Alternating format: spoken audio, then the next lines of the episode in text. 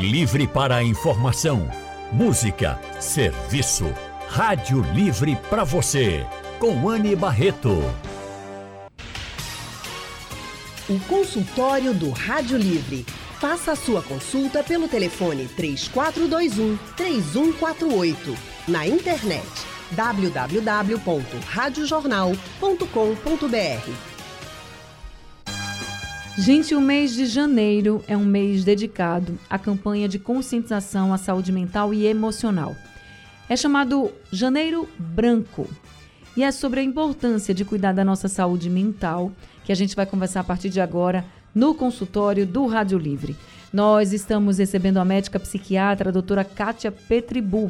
Doutora Kátia é professora associada de psiquiatria da Faculdade de Ciências Médicas da Universidade de Pernambuco e professora do mestrado e doutorado em Ebiatria e Ciências da Saúde, também da UPE.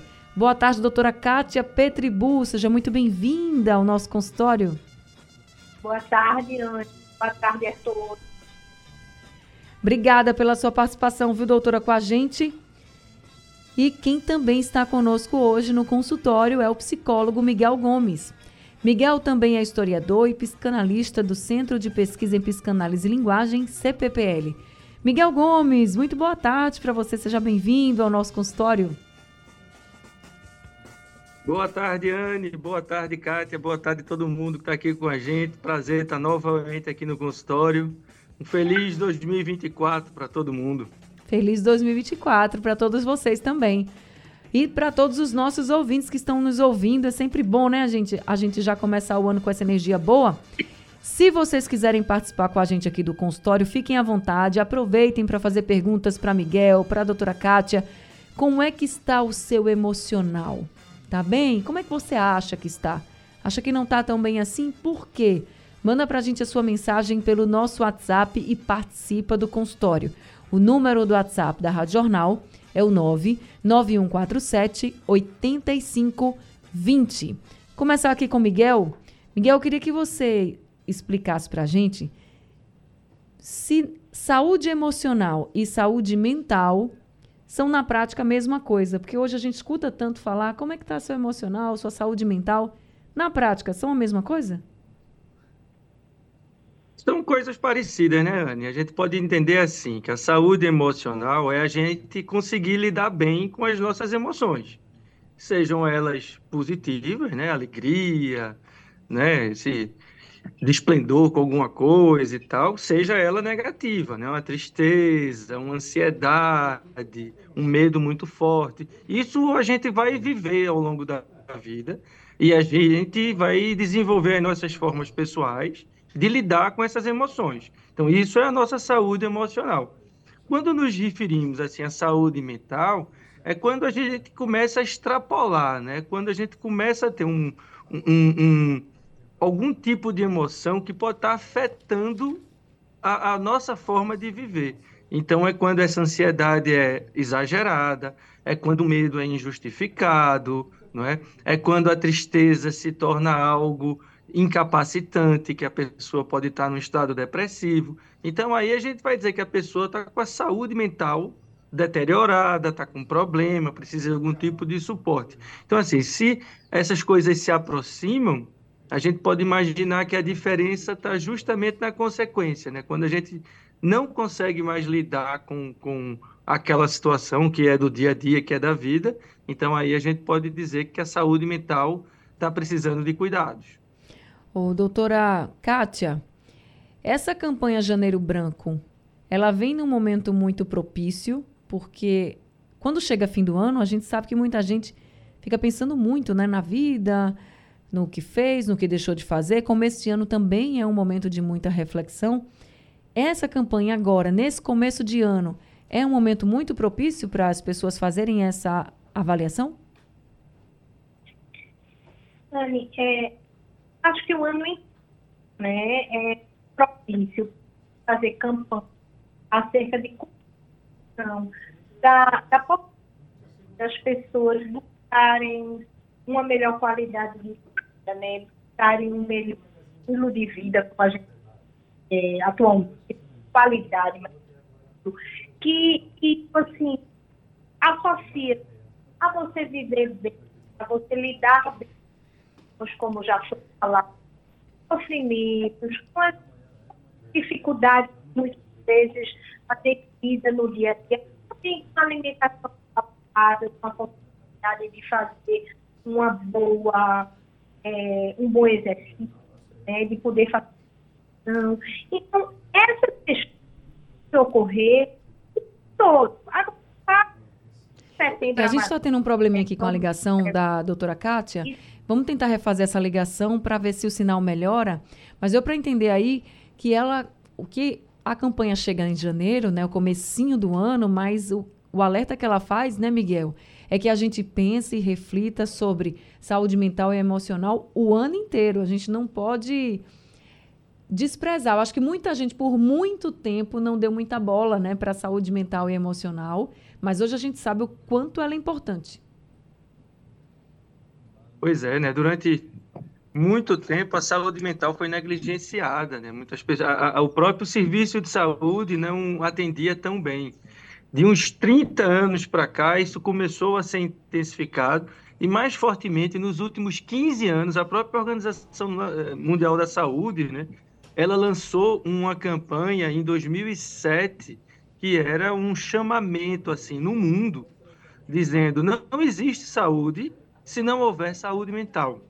Então foi feita uma forte campanha no mundo para que a gente, né, para que os órgãos de saúde mundiais começassem a ter uma atenção mais forte em relação aos problemas mentais, porque antes se dava muita força na saúde, vamos dizer assim, física, né, como se fosse só física, mas enfim, para facilitar aqui, é, é, um braço quebrado, uma doença e tal, e pouco a saúde mental. Então, de 2007, 2010 para aqui, isso começou a ser reforçado no mundo inteiro, dizendo que não é possível ter saúde se não houver também saúde mental. E aí a campanha branca, agora, né, o mês branco, o janeiro branco, vem como uma, um, um alerta, né? Eu acho que esse começo do ano é bom, porque todo mundo tem um dezembro, um mês meio agoniado, né? Até se fala um pouco na síndrome lá do, do, dezembro do ano, e né? tal. Então, é, do fim do ano. Então, aproveitar agora janeiro para a gente fazer essa chamada, mas como o Cátia alertou, a gente precisa cuidar da saúde mental o ano inteiro, né? Janeiro vem como esse primeiro estopinho, um gatilho, para a gente ficar atento ao longo de todo o ano. Tá certo. Eu vou fazer o seguinte: enquanto a gente está aqui retomando a ligação com a doutora Kátia, doutora Kátia, quais são os sinais que a gente dá quando o nosso emocional não está bem, quando a nossa saúde mental não está bem? Porque às vezes eu, eu, eu até acredito que às vezes a gente não perceba muito que a gente não está bem, ou a gente até percebe e não quer acreditar.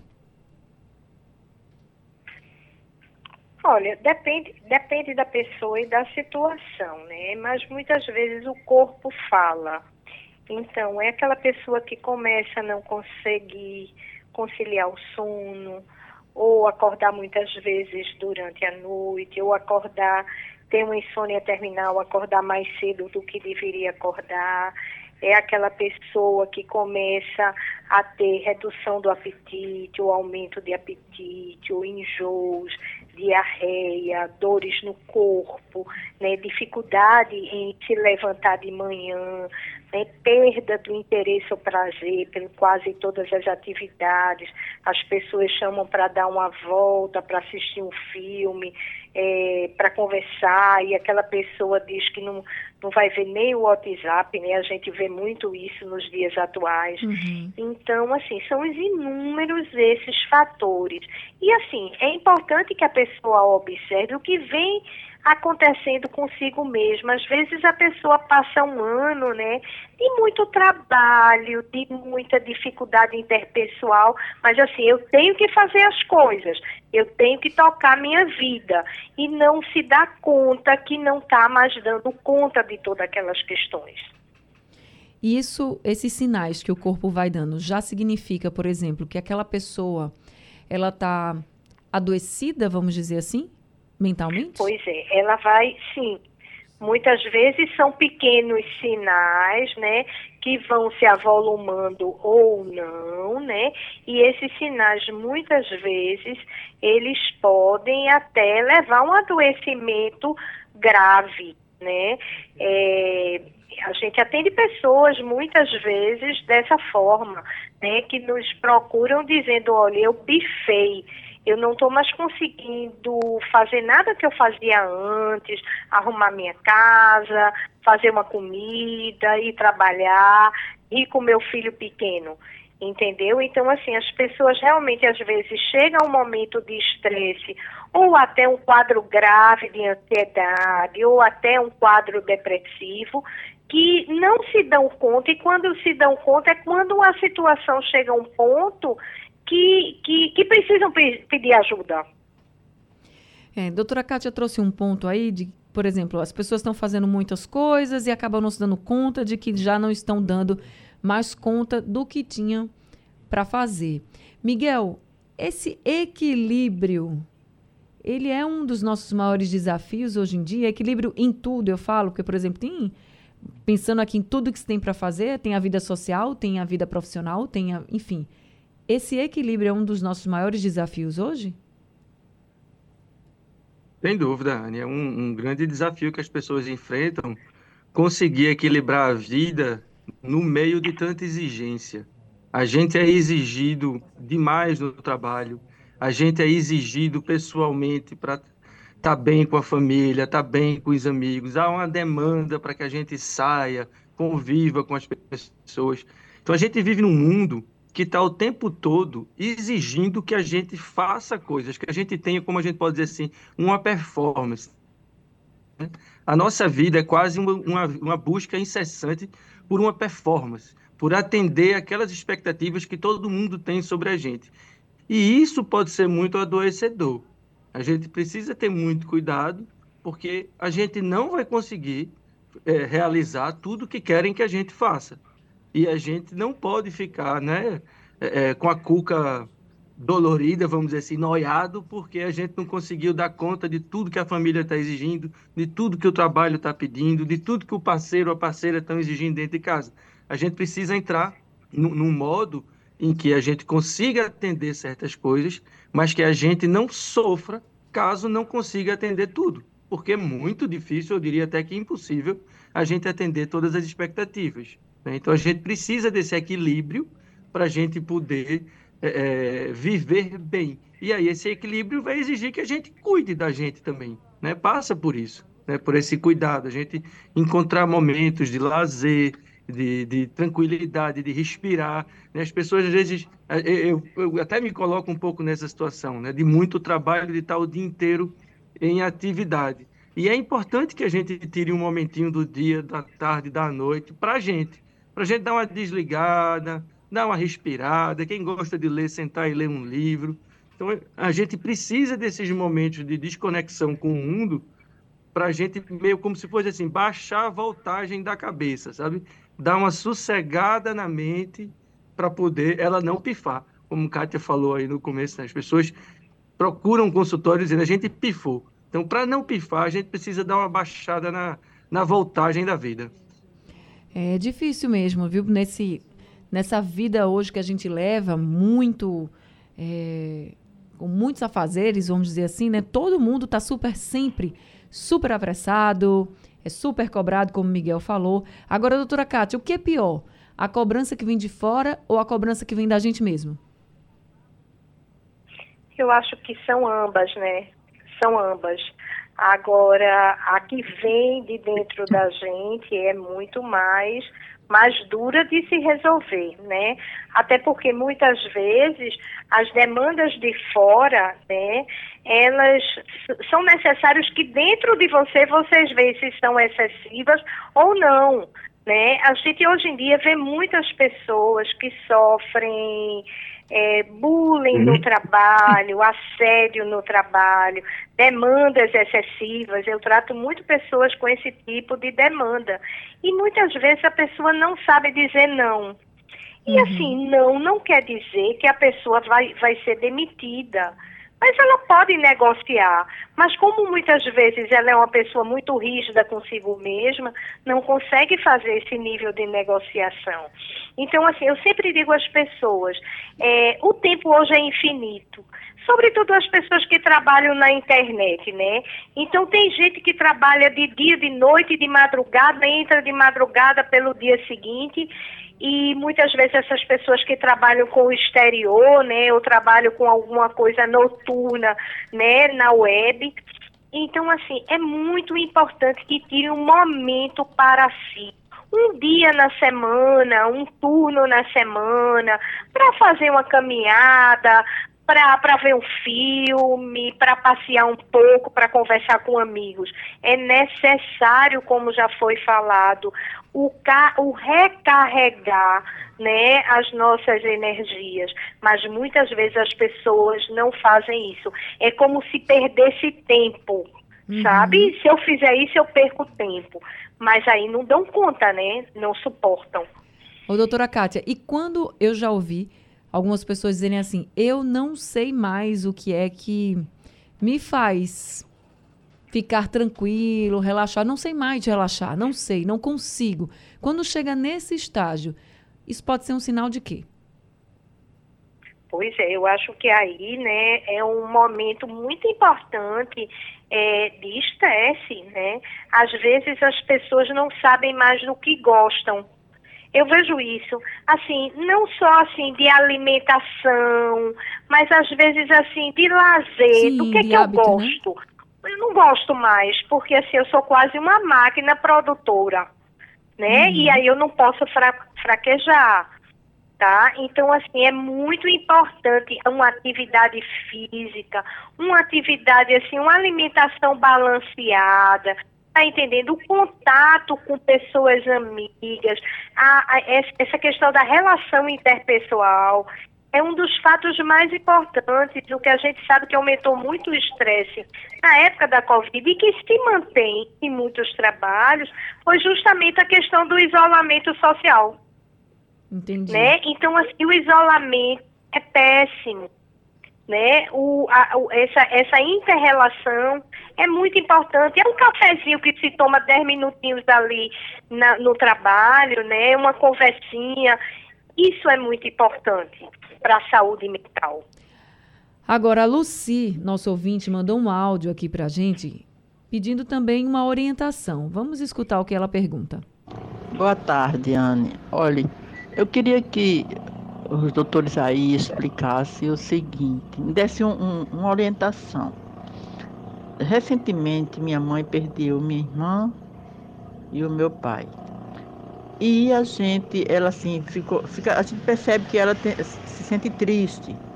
Aí a gente, sempre que ela fala um dos dois, a gente procura é, tirar aquilo da, da mente dela e falar em outras coisas. Isso é bom ou é ruim?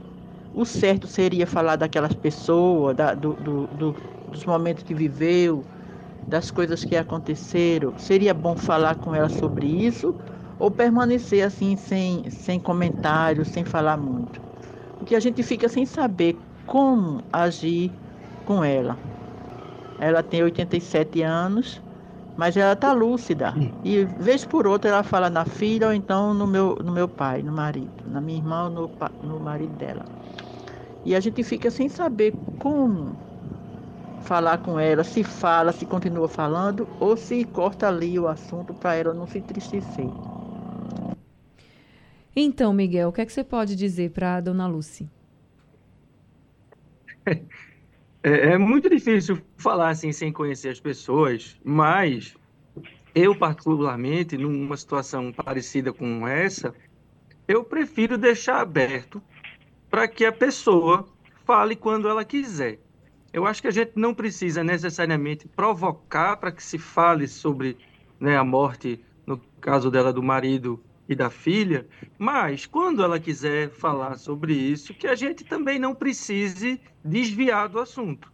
A gente possa conversar abertamente é, e, se possível, na conversa, né, invocar situações boas que foram vividas, situações que deixaram saudade, coisas desse tipo, porque eu acho que esse tipo de conversa, inclusive, pode ajudá-la a elaborar o luto.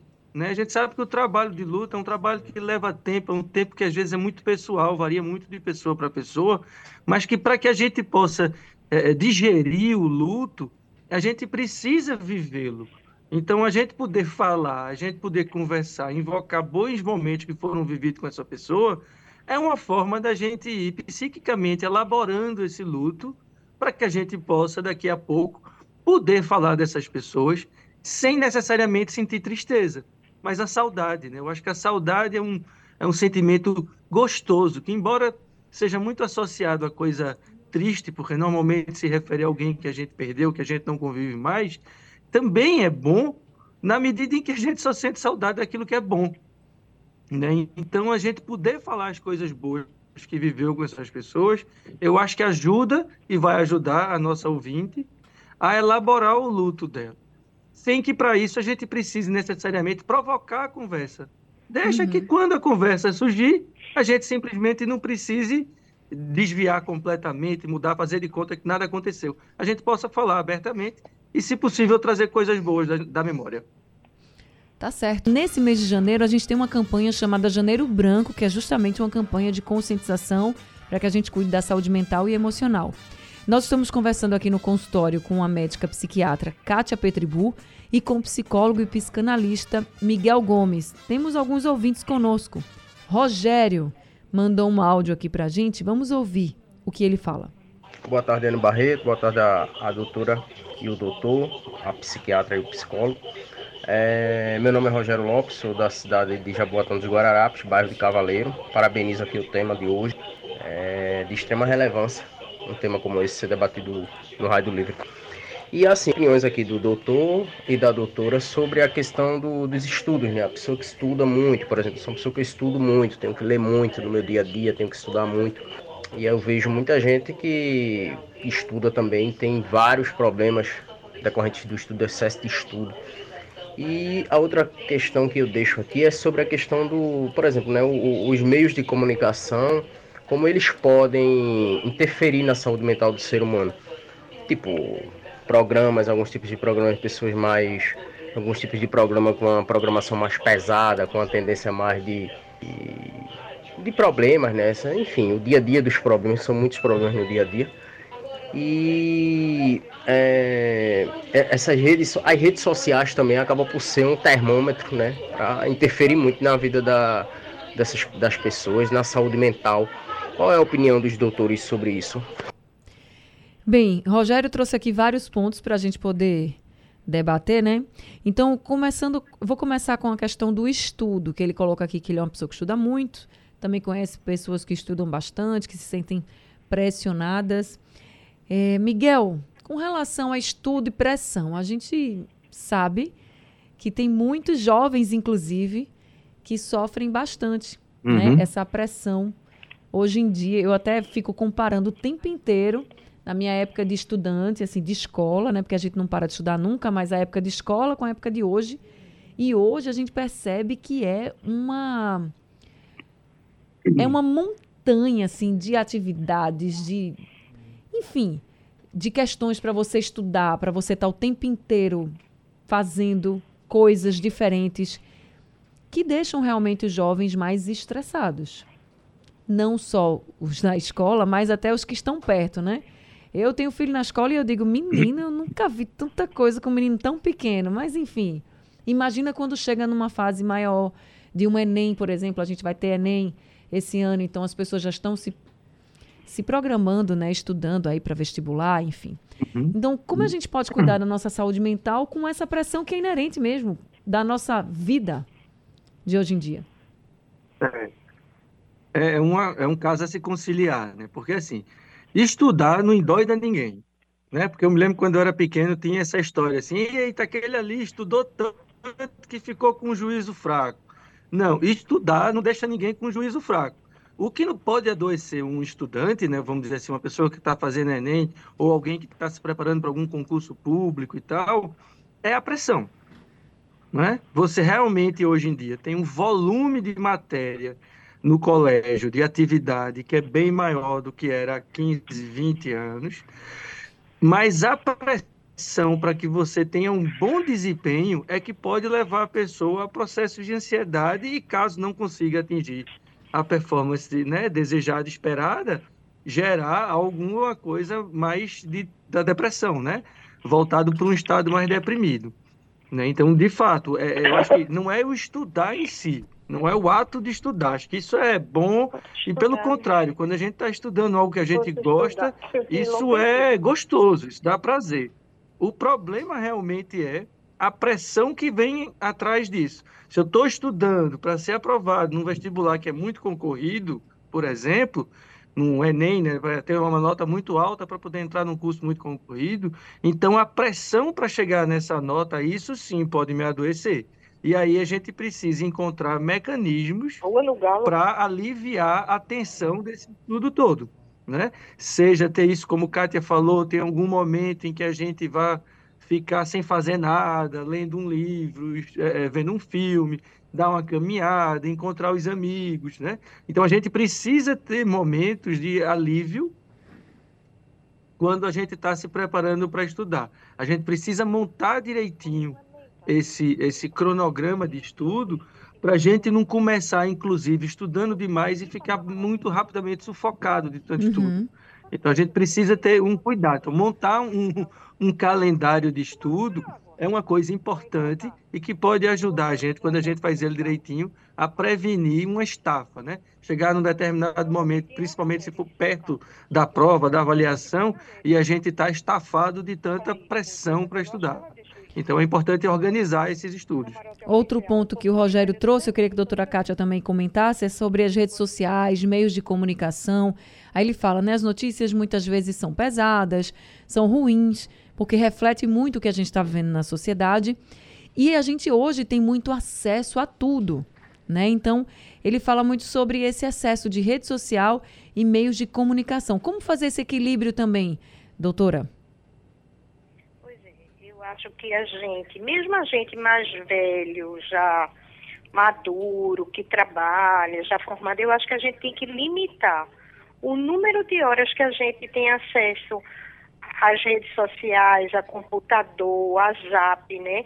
Eu, por exemplo, eu, os meus pacientes me falam o tempo todo pelo zap, o tempo inteiro.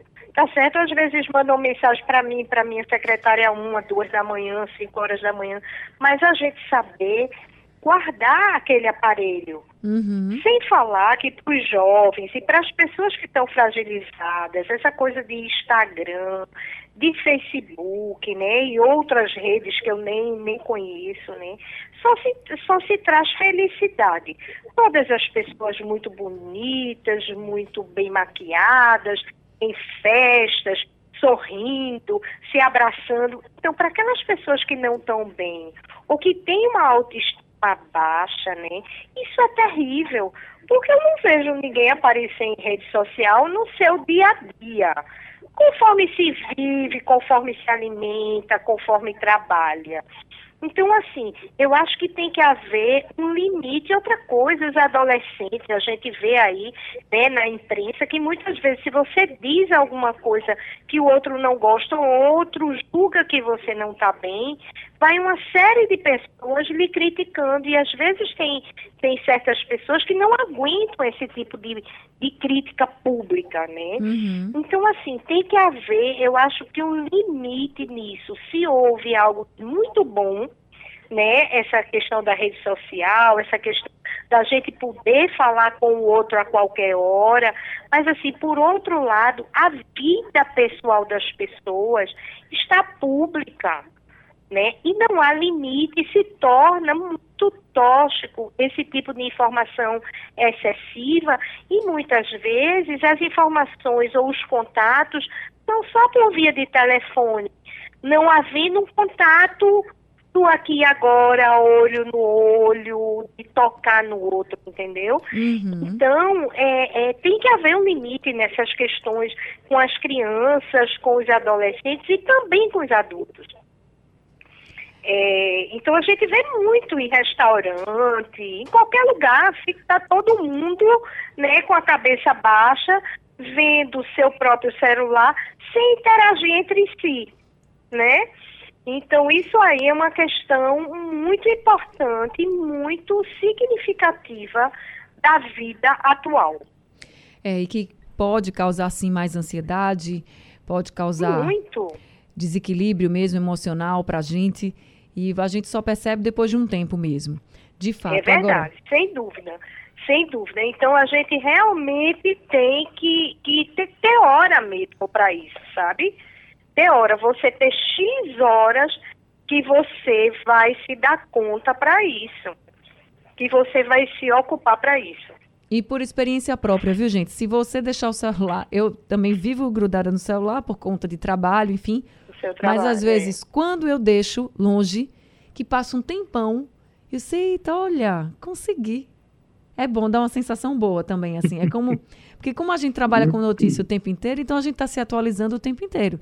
Então parece que você está trabalhando o tempo inteiro, mas é uma questão da função, não é nem do, do, uma questão da profissão, não é nem do trabalho mesmo. E aí quando você esquece um pouquinho o celular, parece que você folgou, assim. É bem, no nosso caso de jornalista, é bem assim, parece que a gente está de folga, esqueci o celular. Mas olha, tem uma moça aqui, uma das nossas ouvintes, a Larissa, que também mandou um áudio aqui para a gente. Vamos ouvir o que ela disse. Boa tarde, Rádio Jornal. É, sou Larissa aqui do bairro da Tamarineira. É, quero falar sobre a minha saúde mental. No momento ela não se encontra muito bem. Eu, alguns meses, descobri que tenho crises de ansiedade, que são crises muito fortes e também estou depressiva, apesar de que já venho me tratando com psicólogo e psiquiatra. Tomo dois tipos de medicação para dormir e para ansiedade, mas mesmo assim ainda tenho crises muito fortes, muito forte. E quero dizer que 80%, 80% da minha crise de ansiedade é, vem do trabalho. 80% é do trabalho. Felizmente, é isso que eu posso lhe dizer. Ok? Obrigada. A gente agradece também a senhora, dona Larissa, por ter trazido esse relato. Miguel, ela não fala exatamente o porquê, né? Mas ela diz que uhum. vem do trabalho, ela identifica que vem do trabalho. Quando você identifica, o que, que você pode fazer a partir daí? Porque ela diz, ó, oh, estou sendo acompanhada por psicólogo, por uhum. psiquiatra, ou seja, ela procurou ajuda. Mas ela continua, pelo que, eu, que deu para entender, no ambiente de trabalho. Então, o que fazer? É, é uma situação muito delicada, porque muitas pessoas dependem do trabalho para sobreviver, né? Então, Isso. não é uma decisão fácil, por exemplo, você mudar de setor, você sair do trabalho e procurar um trabalho que lhe exigua menos, né? Que lhe exija menos, que seria o ideal.